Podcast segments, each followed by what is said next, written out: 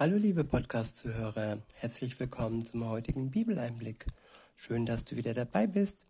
Heute habe ich ein Kapitel aus dem Matthäus-Evangelium. Es ist das Kapitel 8. Ich verwende die Übersetzung Neues Leben. Der erste Abschnitt ist überschrieben mit Jesus heilt einen Leprakranken. Ab Vers 1 heißt es, viele Menschen folgen, folgten Jesus als er den Berg hinunterstieg, als er den Berg hinuntergestiegen war. Da trat ihm ein Aussätziger in den Weg. Er fiel vor ihm nieder und sagte, Herr, wenn du willst, kannst du mich gesund machen. Welch wunderbare Worte, welch demütigen, demütige Worte. Hier ist keine Erwartung, hier ist kein Befehl und hier ist kein Groll im Spiel.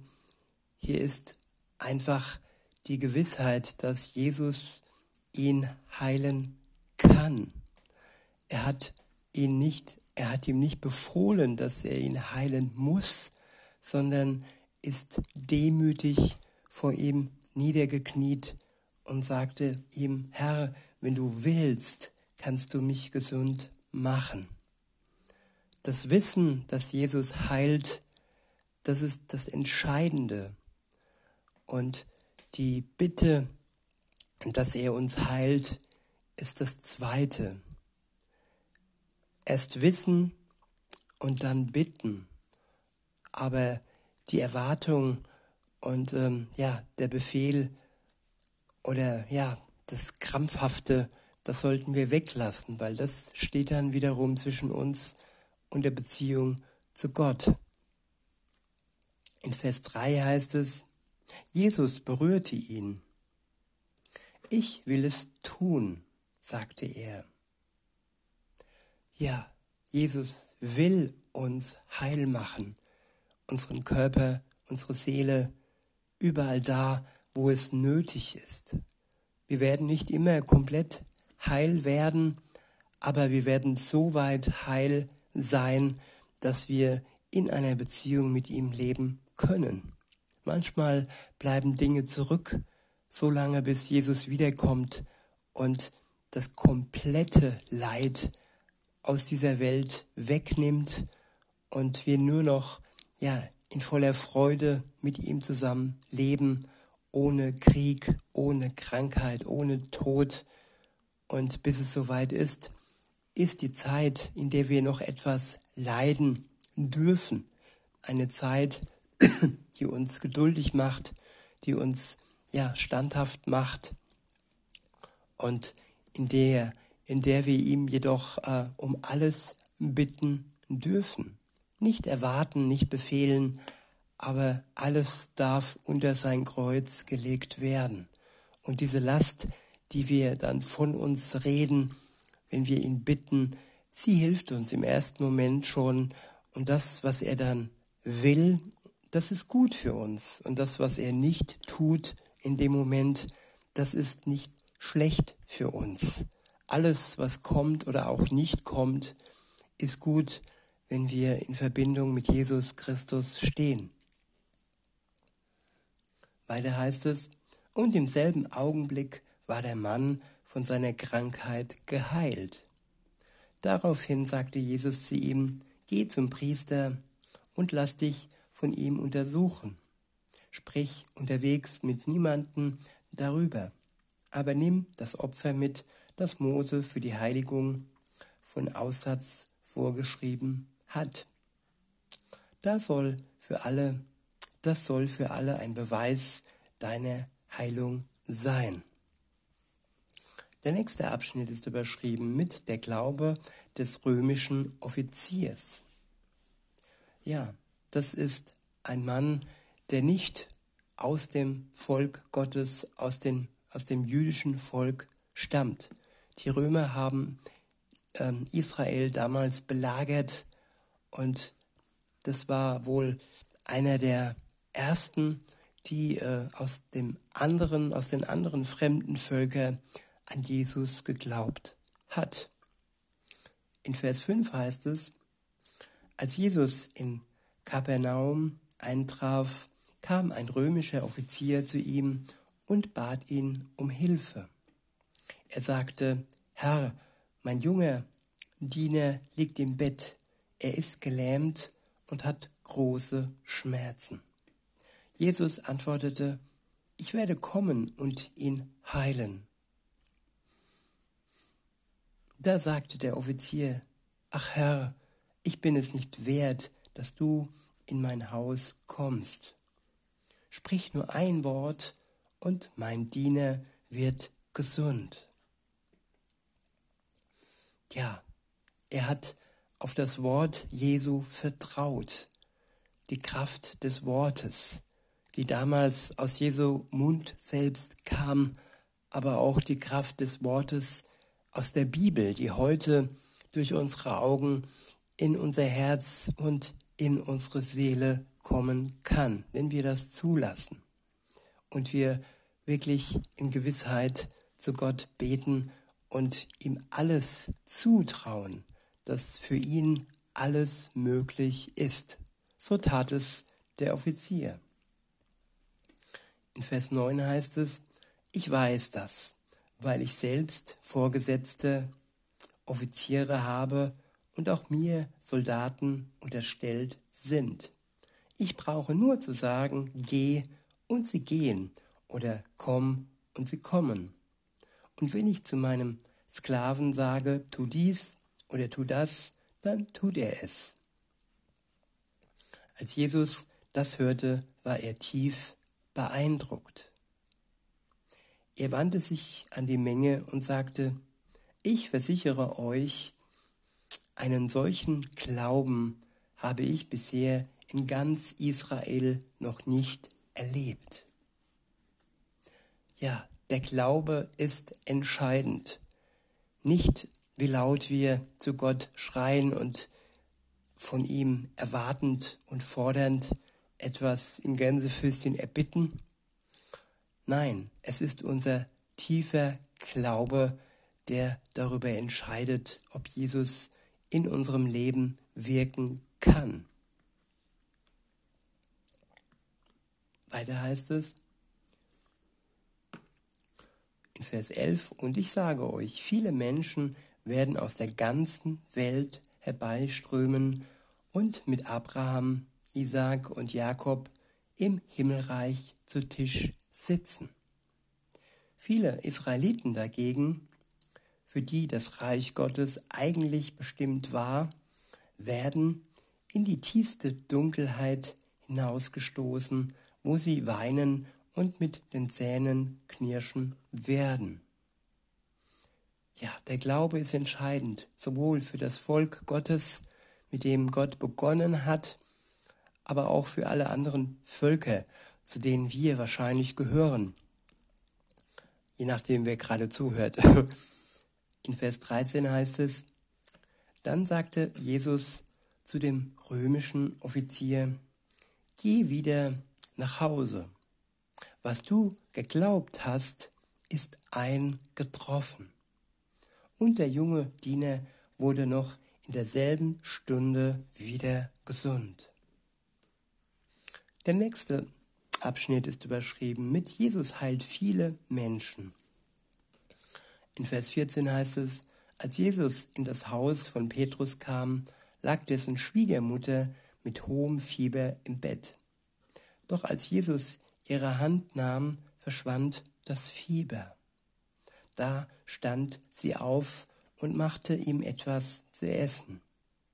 An diesem Abend wurden viele Menschen zu Jesus gebracht, die von Dämonen besessen waren.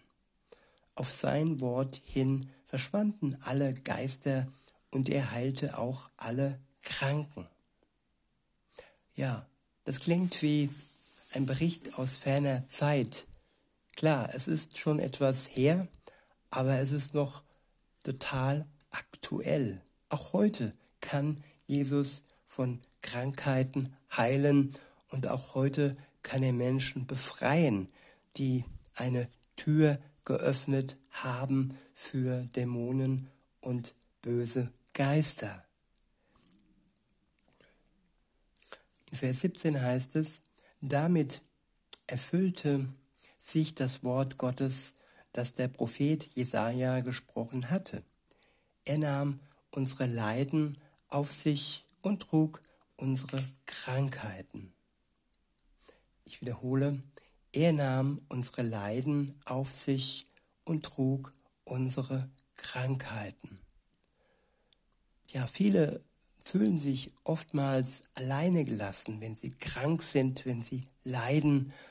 Und ja, wenn es dir ähnlich geht, liebe Zuhörerin, lieber Zuhörer, dann kannst du gewiss sein, dass Jesus deine Leiden und deine Krankheit sieht, denn er hat sie getragen. Und er hat sie auch am Kreuz wie deine Schuld getragen. Und wenn du in Verbindung trittst mit ihm, dann wird er deinen Körper und deine Seele heil machen, soweit es nötig ist für diese kurze Zeit, bis er dann wiederkommt und uns alle, die wir an ihn glauben, komplett heil machen wird. Auch ich habe noch meine Gebrechen und das Alter und auch in meiner Kindheit. Ja, es gibt immer Punkte im Leben, wo Leid uns nicht genommen wird. Aber die Möglichkeit, ihm trotzdem dankbar zu sein, die werden wir haben, wenn wir mit Gott in Verbindung treten und eine Beziehung mit ihm beginnen. Der nächste Abschnitt ist überschrieben mit der Preis für die Nachfolge. In Vers 18 heißt es, als Jesus sah, dass die Menschenmenge immer größer wurde, wies er seine Jünger an, ans andere Ufer des Sees hinüber zu fahren. Da sagte einer der Schriftgelehrten zu ihm, Meister, ich will dir nachfolgen, wohin du auch gehst. Doch Jesus entgegnete ihm, Füchse haben ihren Bau und Vögel haben ihre Nester, aber der Menschensohn hat keinen Ort, wo er sich hinlegen kann. Hier geht es um das Thema Zuhause. Jesus war immer auf der Wanderschaft, er war immer da, wo der Geist Gottes ihn hingeführt hat. Und er hat sich nicht sozusagen niedergelassen. Und wer ihm nachfolgt, der, ja, kann offen sein und dankbar sein, dass er ihm zeigt, wo er gerade, gerade gebraucht wird. Und wir sollten dazu auch bereit sein, dass er uns führen kann dahin, wo es nötig ist. In Vers 21 heißt es, ein anderer seiner Jünger sagte, Herr, lass mich erst noch nach Hause gehen und meinen Vater begraben. Doch Jesus sagte zu ihm, komm jetzt gleich mit mir. Die nicht nach Gott fragen, sollen selbst für ihre Toten sorgen. Ja, die Zeit ist kostbar. Wir sollten nicht verschieben, wenn wir jetzt und gleich Jesus nachfolgen können. Wenn er uns ruft, dann sollten wir diesen Ruf nicht aufschieben, sondern heute und jetzt ihm folgen. Denn er kam für die Lebenden und auch wir sollten uns um die Lebenden kümmern. Der nächste Abschnitt ist überschrieben mit Jesus stillt den Sturm. In Vers 23 heißt es, dann stieg Jesus ins Boot und fuhr mit seinen Jüngern über den See. Plötzlich kam ein schrecklicher Sturm ein schrecklicher Sturm auf und die gewaltigen Wellen schlugen ins Boot. Doch Jesus schlief. Schließlich weckten ihn die Jünger. Herr, rette uns, riefen sie aufgeregt, wir sinken. Doch Jesus antwortete, Warum habt ihr Angst? Ist euer Glaube denn so klein?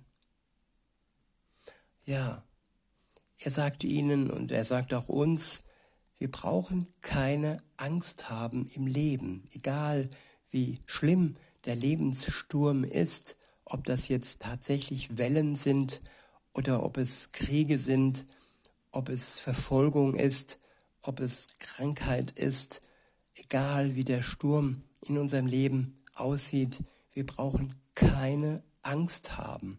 Denn wenn wir mit ihm in Verbindung stehen, wenn er bei uns ist, damals bei den Jüngern direkt im Boot und heute für jeden Christen, der an ihn glaubt, in Form des Geistes Gottes. Und ja, der vertreibt die Angst in uns, wenn wir dies zulassen, wenn wir ihm Raum geben in unserer Seele, in unserem Herzen. Weiter heißt es, und er stand auf und drohte dem Wind und den Wellen, und augenblicklich war alles wieder ruhig. Ja, er ist der Schöpfer der Welt. Er ist von Anbeginn der Zeit da gewesen, als die Welt erschaffen wurde. Und so auch die, der Wind und die Wellen. Und der Schöpfer hat immer die Macht über die Schöpfung. Egal was es ist, was uns bedrückt, was uns ähm, wie ein Sturm durchpeitscht, Nichts ist es, was nicht durch die Schöpferkraft Jesu entstanden ist. Insofern können wir ihm vertrauen, denn er wird es zu einem guten Ende führen. Weiter heißt es in Vers 27, sich, äh, die Jünger saßen voller Ehrfurcht und Bewunderung da und fragten sich, wer ist dieser Mann. Sogar Wind und Wellen gehorchen ihm. Der nächste Abschnitt ist überschrieben mit Jesus heilt zwei Besessene. In Vers 28 heißt es, als Jesus am anderen Ufer des Sees in dem Gebiet der Gadarnäer ankam, begegnete er zwei Männern, die von Dämonen besessen waren. Sie lebten in Grabhöhlen und waren so gefährlich, dass niemand es wagte, durch diese Gebiete zu reisen. Als sie ihn sahen, fingen sie beide an zu schreien. Was haben wir mit dir zu tun, Sohn Gottes? Ja, das Böse, die Dämonen, sie wissen Bescheid. Und auch wenn sie für Menschen gefährlich sind, Sie zittern vor Gott und ja, möchten mit ihm eigentlich nichts zu tun haben. Und deshalb fragen sie Jesus, ja, was haben wir mit dir zu tun, Sohn Gottes? Du hast kein Recht, heißt es weiter, uns jetzt schon vor dem von Gott festgesetzten Zeitpunkt zu quälen. Tja, vor dem von Gott festgesetzten Zeitpunkt. Sie versuchen ihm einzureden, ja, dass der Zeitpunkt noch nicht gekommen ist und dass er, der Sohn Gottes, nicht bestimmen kann, wann es soweit ist. Weiter heißt es, in einiger Entfernung weidete eine große Schweineherde und die Dämonen baten ihn, wenn du uns austreibst, dann schick uns in diese Schweineherde. So geht, befahl Jesus ihnen. Da fuhren die Dämonen aus den Männern in die Schweine, und die ganze riesige Herde stürzte die steile Böschung hinunter in den See, wo alle Tiere ertranken. Die Hirten aber flohen in die Stadt und erzählten allen, was mit den Besessenen geschehen war. Da kam die ganze Stadt zu Jesus hinaus und alle baten ihn vorzugehen und sie und sie unbehelligt zu lassen. Tja, die einen würden sich freuen, aber diese Stadt freut sich nicht und schickt Jesus weg, bittet darum, dass er wieder geht und er sie in Gänsefüßchen in Ruhe lässt. So sind die einen offen und dankbar für Jesu Wunder und die anderen, ja, verschlossen und abweisend, damals wie heute. In diesem Sinne wünsche ich uns für uns alle, dass wir nicht verschlossen sind, sondern offen durch die Welt gehen und offen sind für seine Wunder, die er auch heute noch tut. In diesem Sinne wünsche ich euch auch noch einen schönen Tag und sage bis denne.